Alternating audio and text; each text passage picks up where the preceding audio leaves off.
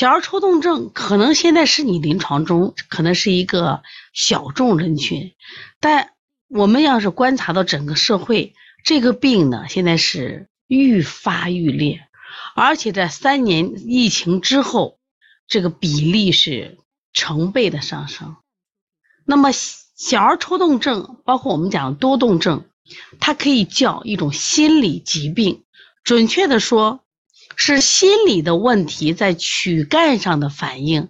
你看他耸鼻子，你看他眨眼睛，你看他耸肩，你以为他就是耸肩而已？No No No，他实际上是心理上的疾病在躯干上的表现。把这句话写出来，这是一个心理疾病，在心理学里面，那一定有多动症和抽动症。所以家长得了这个病老不在意，哎呀，无所谓的嘛，不就抽抽嘛，这是心理疾病呀。我跟你说，感冒咳嗽在面在和心理疾病比起来，感冒咳嗽还算个病吗？感冒咳嗽它就是一个外在的症状。他可能好了，再次得了，对他没有太多的影响。小时候爱感冒，大了就好了。但是心理疾病，它会影响一生，甚至会因为情绪疾病，他会终结自己的生命。李文这刚发生的事情，七月二号，他是七月二号当时发生的事情，因为七月五号公布的消息嘛，离我们现在才刚好这才一周时间。因为抑郁症啊，抑郁症死亡的人还少吗？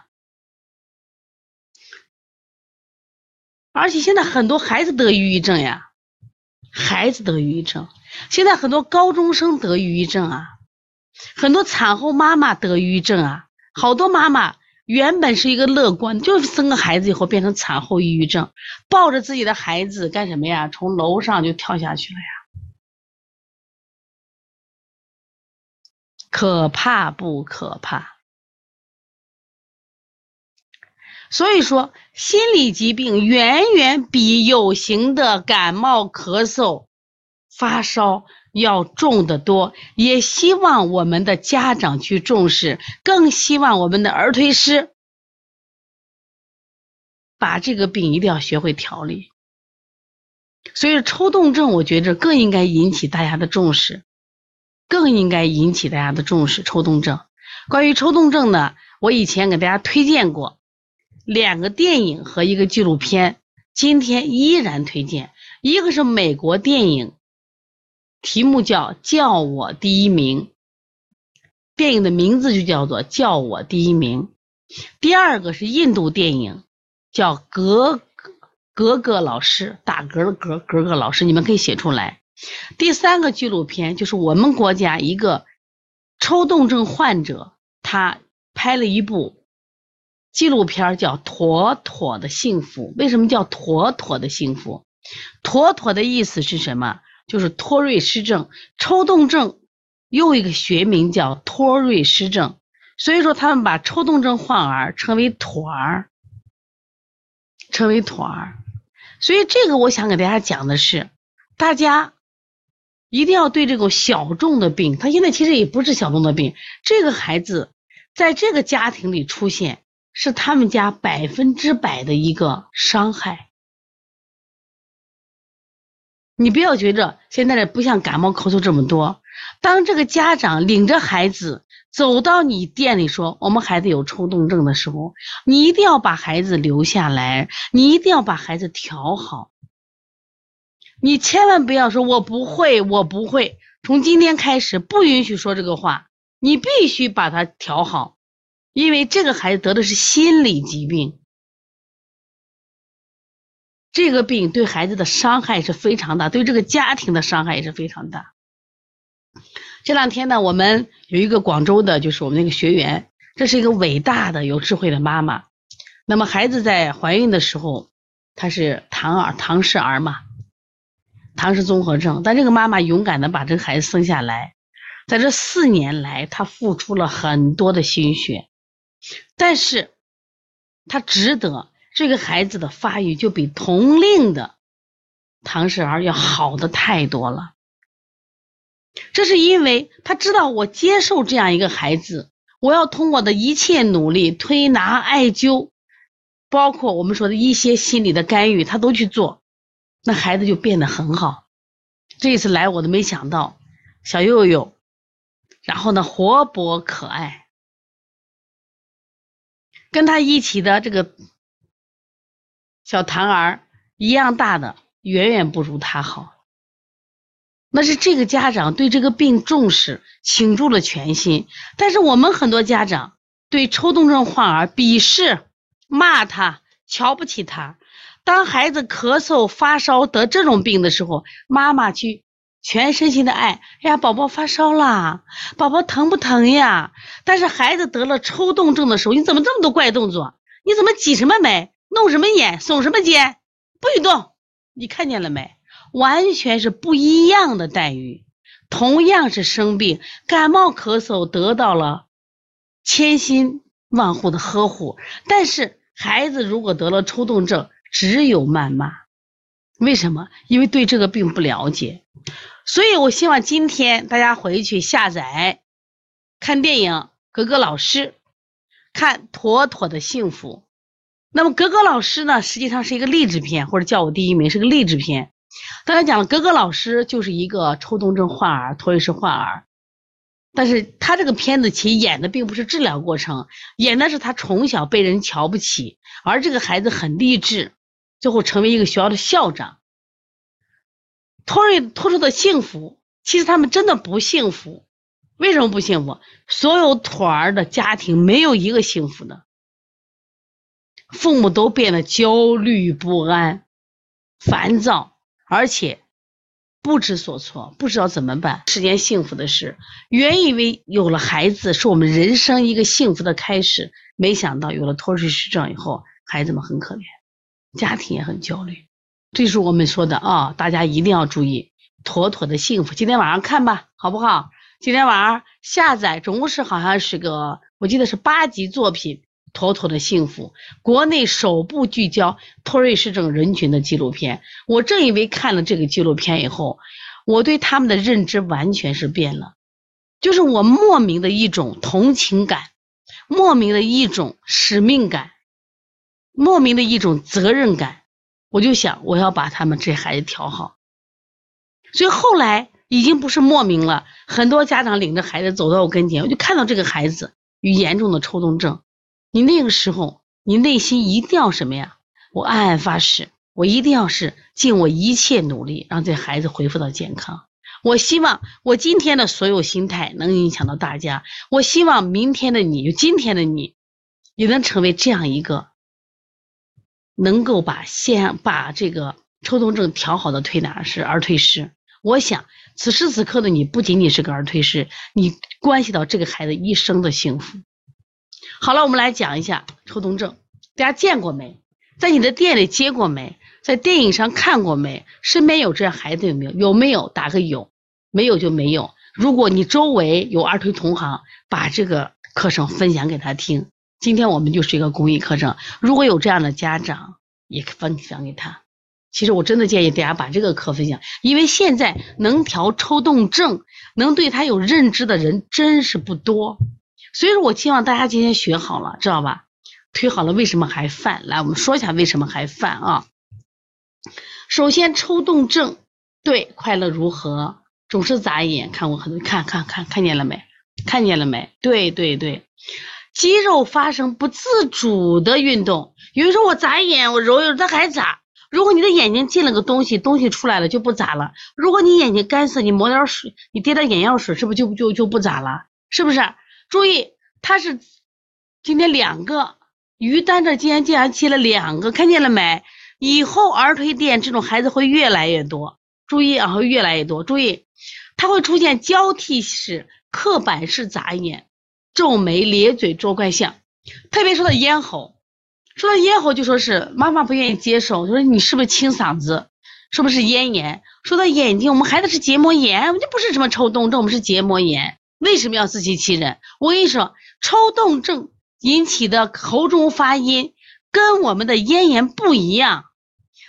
对，咽炎的发音，其实你看喜羊羊也有一个咽炎的发音是啥？女孩痰，嗯 嗯嗯啊，他们不是，他们像我们打响指一样，是那个肌肉情不自动、情不自禁的发出的响声，他不是一定有痰，明白不？我们是有痰，觉得不舒服，清嗓，他不是，他是肌肉。拧转产生的声音是这样的声音，为什么眨眼不是结不是结膜炎？结膜炎我可能感染了，我可能角膜，比如说我的眼白发红了，或者我眼睛干涩了，它经过调试以后，或者你干预以后就很，它就很快的就有改善，而这就没改善，没有改善，他情不自禁的努嘴，情不自禁的努耸鼻子，情不自禁的耸肩，严重的我见到吸肚子，很多小孩吸肚子控制不了。是不是特别多？你看右盛堂接五个，你说这种病常见不常见了？他一个小儿推拿馆都接了五个，你说常见不常见？于丹今天都接两个，多不多？右盛堂杨老师说，今年秋冬特别多，这是个好事吗？感冒咳嗽特别多，这是跟气候有关系；抽动特别多，是孩子们得的心理问题了，心理问题了，心理问题。我们有一句话吗？解铃还须系铃人吗？好了，病情严重，抽搐逐渐加重，波及到颈、肩、上下肢，出现了扭脖子，情不自禁扭脖子、耸肩、甩胳膊、踢腿，甚至全身抽搐。受累最多的易发部位是头颈区，头子是最多的。为什么？中医讲风嘛，头居上位，头头也居阳位，风邪引以侵袭嘛。中医把这些动都列为什么？肝风内动嘛。这些孩子也许不咳嗽，也许不发烧，也许没有鼻炎腺样体。有病吗？他们有病吗？妈妈说：“闭嘴，不许动，坐好了，不许动，做什么怪象？”妈妈不能这样说嘛！这些孩子生病了，只是他生的不是咳嗽发烧，发烧了你就心慌了，你就心疼了，这是病呀。所以这样的课要不要普及给妈妈？因为你想好调好这个病，他为什么会复发？根源是心理问题嘛？谁给造成的心理问题？首先离婚，首先单亲家庭，包括我们这电影，格格老师也罢，叫我第一名也罢，包括妥妥的幸福里面讲的，几乎都是，当然有一两家都是单亲家庭，或者是他不是父母不是单，就不是不是离婚的，但他他是父母的父母是离婚家庭。这是一点，这是一点。那我们说过去的父母抬个轿子就抬抬到家里头来了，他们有什么感情？没有谈过恋爱，但是呢，他们守住这个家。对于孩子来说，有爸有妈。别人问王菲说，王菲最早和窦唯，后来这个李亚鹏，当然现在是跟这个这个谢霆锋。别人就问你将来会跟谢霆锋结婚吗？会给你的两个女儿找一个爸吗？这个王菲说说孩子有爸，孩子有自己的爸，那这话一点都没错。但是问题出现在哪儿了？所以说，当窦靖童他其实是没有家的，因为妈妈再婚了，爸爸再婚了。那么李嫣呢，也没有家，爸爸再婚了，妈妈有了男友。所以说，这个孩子得到了爱一定是不全的。他们可以不回家，为什么回家？逢年过节我不想回家。窦靖童回哪个家？来说，窦靖童回哪？回到王菲妈妈那儿，妈妈跟谢霆锋在一块儿；回到他爸爸，他爸爸跟另外人在一块儿。所以他他不回家呀，他内心是孤独的呀。所以有时候我们不不能光为自己的爱情，对不？当然说，有时候可能离婚也不一定是错误的选择。但是我们有时候想选择有了孩子，我们如何去经营婚姻生活，这是非常重要的事情。不要动辄就去离婚。当初你们俩能相亲相爱，我们就要解决，又出现问题解决问题嘛，对不对？好了，我们继续来说，这就是我们讲它这个症状。然后呢，我们来看严重的，它会伴有各种发音，就发音抽动。刚才是我们动作抽动，还有发音抽动。首先，喉部肌肉抽动会发生呼噜声、干咳声、清嗓子。严重的，严重的，他声音打嗝。为什么叫格格老师 打嗝？打嗝的时候，他一般还有什么？这里面也讲了，当时这个格格老师他就聘到一个学校当老师。你想嘛，他这个，他这个，你想聘到学校当老师的话，你想他因为这个形象问题，因为他这个就格格老师那些评论得不到别人的学生的认可，学生都嘲笑他，所以学校不认可，学生不认可，他就加重了，他也就加重了。另外，舌肌抽动。咂咂舌，嘎嘎，是吧？发出这种声音，鼻子抽动，不停的吸鼻或者吃鼻或者哽咽声，还有骂人叫抽动秽语症，大家可以写出来。这个病严重的话叫抽动秽语症。我看到周英说九岁抽动症，我想问一下周英是几岁开始发作的？几岁发作的啊？小儿推拿可以解决，但是小儿推拿也不能完全解决，因为心理疾病我刚刚说了，解铃还需系铃人。有些抽动症是胎娘胎里就带的，得了五年了啊，得了五年了，所以这五年你一定要，就是我们也一定要减轻他的症状，一定要减轻。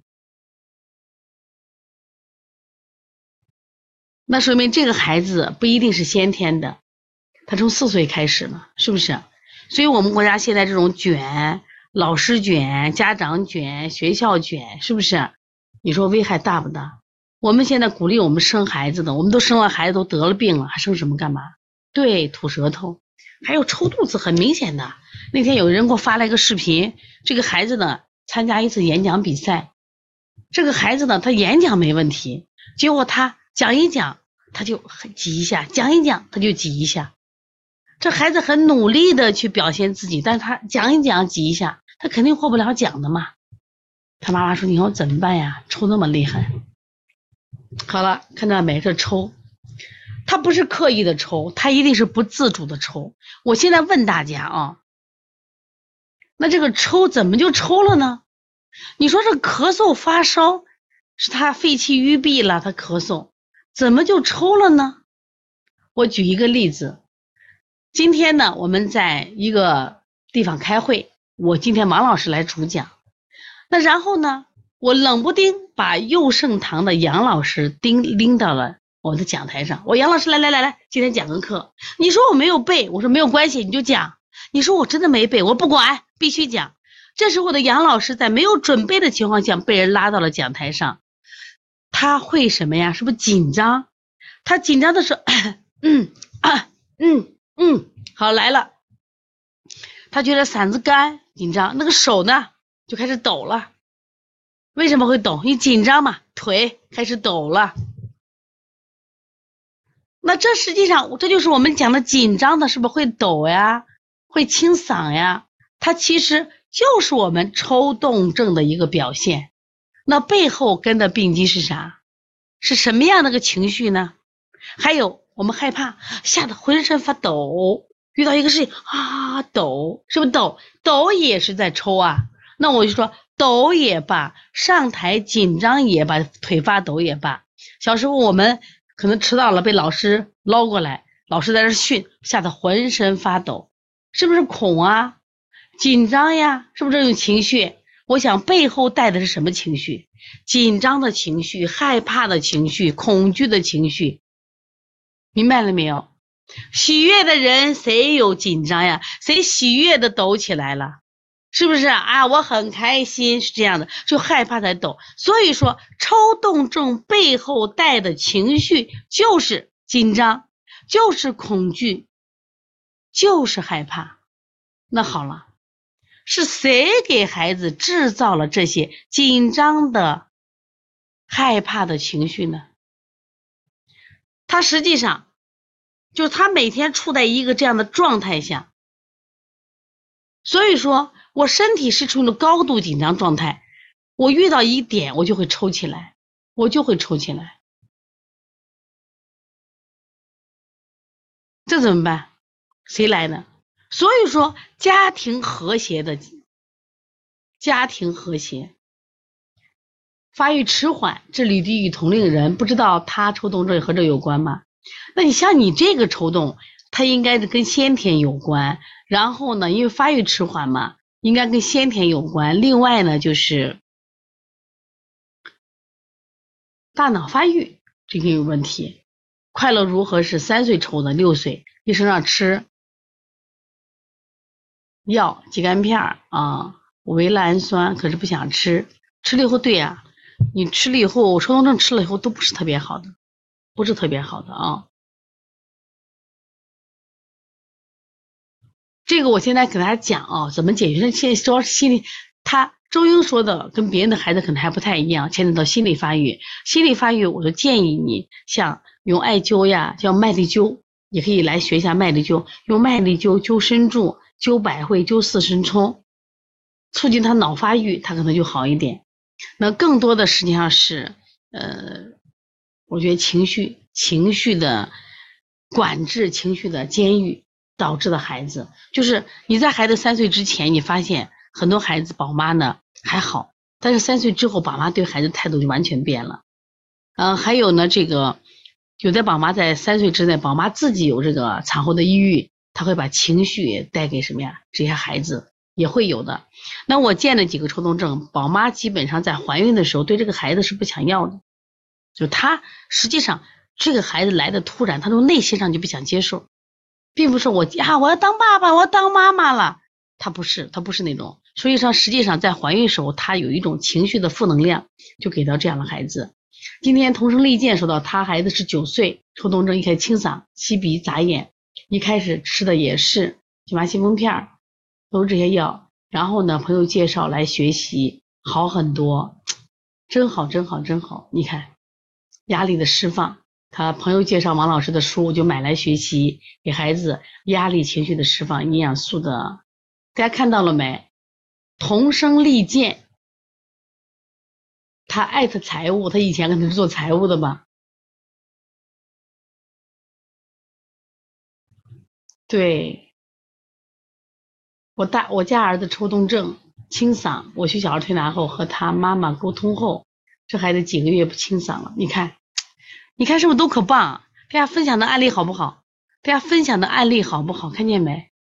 所以说能不能改变？能改变情绪释放。我跟你说，他首先他首首先啊，他不是细菌感染，也不是病毒感染，他处在状态是什么呀？但有的问题在哪？你说就奇了怪了，他家孩子得病，我们家孩子为啥得病？或者双胞胎一个得病一个不得病，原因在哪儿呢？原因在哪儿呢？人的抗压，这就和身体有关系了。我们今天要谈一下跟身体，他能有的人能抗得住压，说明他的身体素质比较好；有的人抗不住这个压，身体素质是比较差的，知道吧？买书啊，书是那个我写过一八年吧，写过一本这个小儿推拿、小儿推拿治疗抽动症和多动症的书。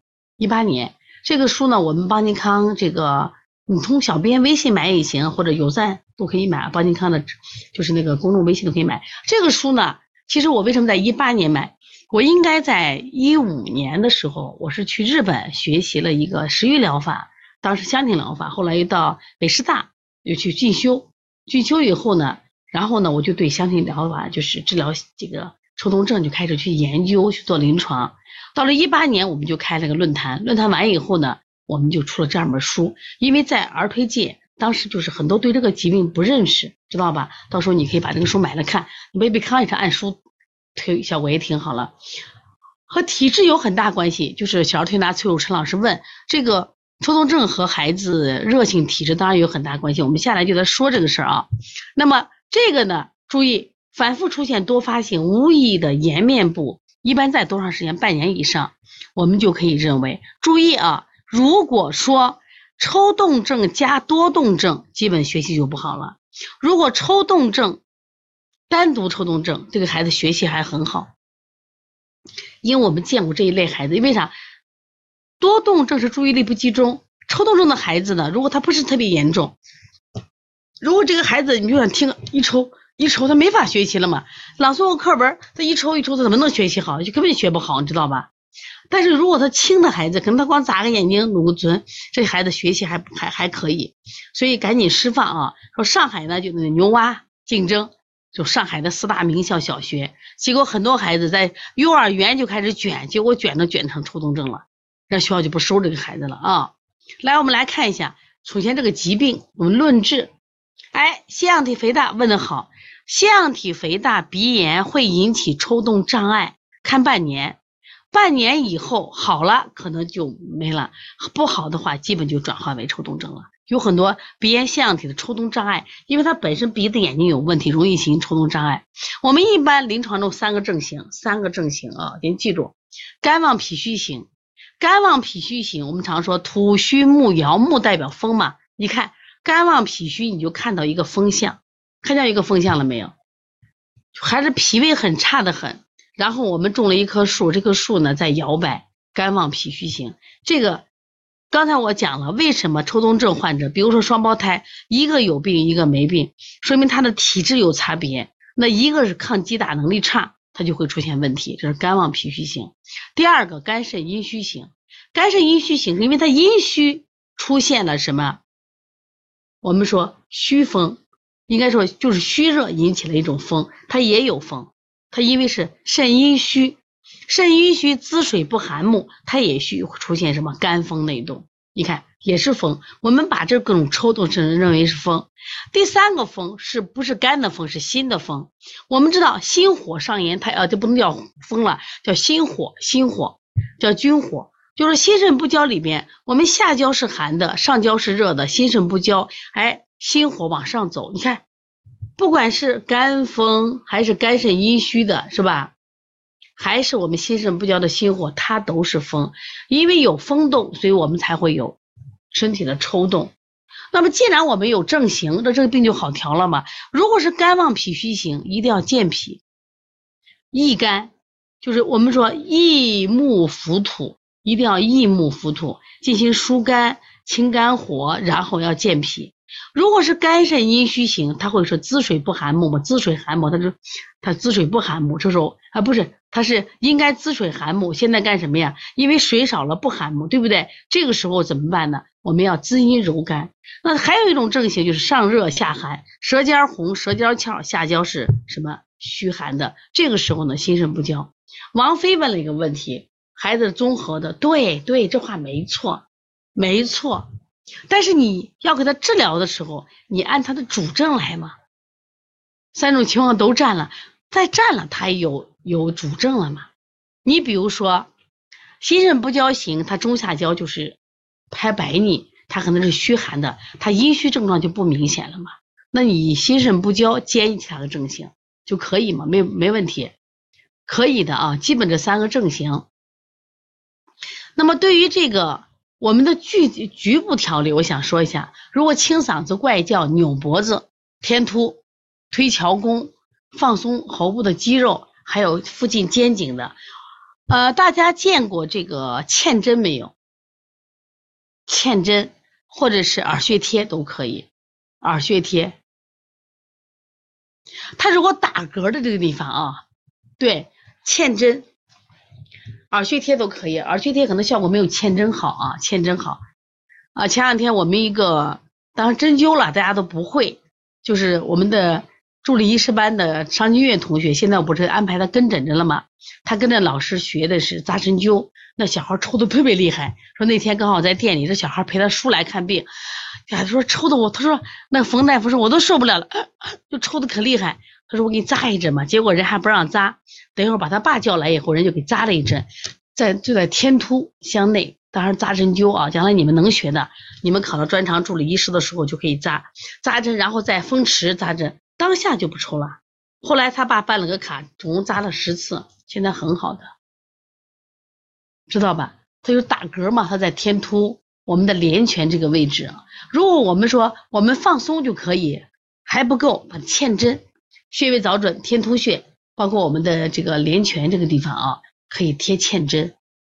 就嵌针有个毛细针，嵌针啊，那个说一下叫针，它那针可细可细可细可细可细。我就说比蚊子腿还细，毛细针也不疼，啪你掐上，那个效果挺好的啊。如果说他挤眉弄眼，那你就然后呢，你就在什么呀？他的睛明穴这个位置，太阳穴可以拨拨筋。他这个地方不是你看紧着，你发现没？经常在这个地方他进行爱抽的小孩，你去摸他这个地方都是疙瘩，全是疙瘩疙瘩，要拨筋的，把他这个地方给他拨通，拨通以后，这个地方经络畅通，气血濡养就好很多了，知道吧？还有，如果是四肢抽动，四抽动，上肢掐合谷加曲池，搓摩着心包经，心包经，下肢抽搐。百虫、承山、尾中，按揉阳陵泉，还有膝盖，然后背部的有个筋缩穴，还要推脾经，脾主四肢肌肉嘛。你要给他做呢，这是局，这是局部调理，局部调理效果真的挺好的。但是我觉得这不解决根本问题。为什么不解决根本问题？他的根他是什么疾病？它是一个心理疾病，身体的调理一定很好。其实我愿意加上什么，比如膻中穴一定要加上心腧。百会是不是？你都给他加上养心的，像膻中养心嘛，你就放松嘛，给他吧。督脉，督脉的肌肉整个都给他放松。首先在和身体上给孩子放松。我先讲一个，我们这两天一个员工，他呢就觉得整个肩膀都疼得很，特别疼。我说你要注意，肩膀疼往往都是情绪。除了你说你真的被这风吹着了啊，这种空调吹的了。我说有时候人背负的责任，因为我学过那种背诊嘛。就是背部诊断，首先有一条，背部僵硬的人，背部就是高的人，他背负的负担和责任很重。有些是他自己愿意背负的，就像路遥一样，我们平凡的世界，路遥，他是他们家老大，家里他妈妈生了个爸爸一米五个子，妈妈就争一直，妈妈这二十年哦一直在生孩子，过去也没有计划生育，一直在生，一直在生。说家里活都让路遥来干。路遥十岁那一年，他大伯因为没有男孩，把路遥还叫走了。路遥呢，在临走的前一天，跑到山上砍了他们家一年的菜，所以路遥的身体就很差。路遥四十二岁就去世了呀，情身体很差的，从小负重太多了。像我发现，就是负重很大的人背是圆的，你好背中间有个凹陷，他的肩膀也比较厚。第二，肩膀比较僵硬。就他容易干什么呀？就是背负责任，好的不好的，好好的情绪不好的他都他都拥有，知道吧？所以他就比较僵硬。所以我就说，我说最近你情绪很厉害，说是就这样。你看，我说你最近肩膀紧，是因为情绪，因为你情绪紧张，所以你的肌肉就紧张。你看你放松的人，肌肉都是松的；热心肠的人，肌肉都是松的，明白不？所以这一类的孩子，你首先要给他做一个身体的大放松、疏通。你不要光去给他指进去了，不要光给他指出去了，给他身体用大手法，比如说我们拨筋、刮痧，是不是拨完以后整体做那个大粗艾灸？你可以买那个粗艾灸，像我们家的七点零那种艾灸，你全身就这样给它走，这样全身给他走一遍，整体给他拨完筋、刮完痧，你给他放松一下，会好很多很多。为什么？你这实际上在放松情绪呢？这是我们讲的，并没有心理学放，用就我们的手法来放。前段时间我给大家不是说傅国斌，傅国斌治疗抑郁症，一个十八岁的重度抑郁症，傅国斌推了三回就好了。他就是在背上给他搓呀、揉呀、揉呀、搓呀，你说是不是特别了不起？前两天看后浪，后浪有个电视剧，有个很富的人啊，他可挣很多钱，经常吃什么就吃这个什么。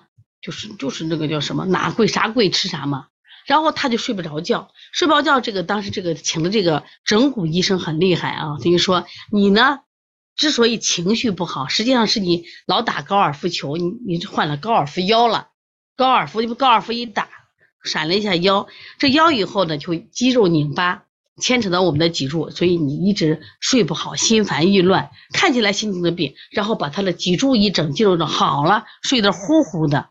这都是真事，这不是假事儿，全是真事儿，明白不？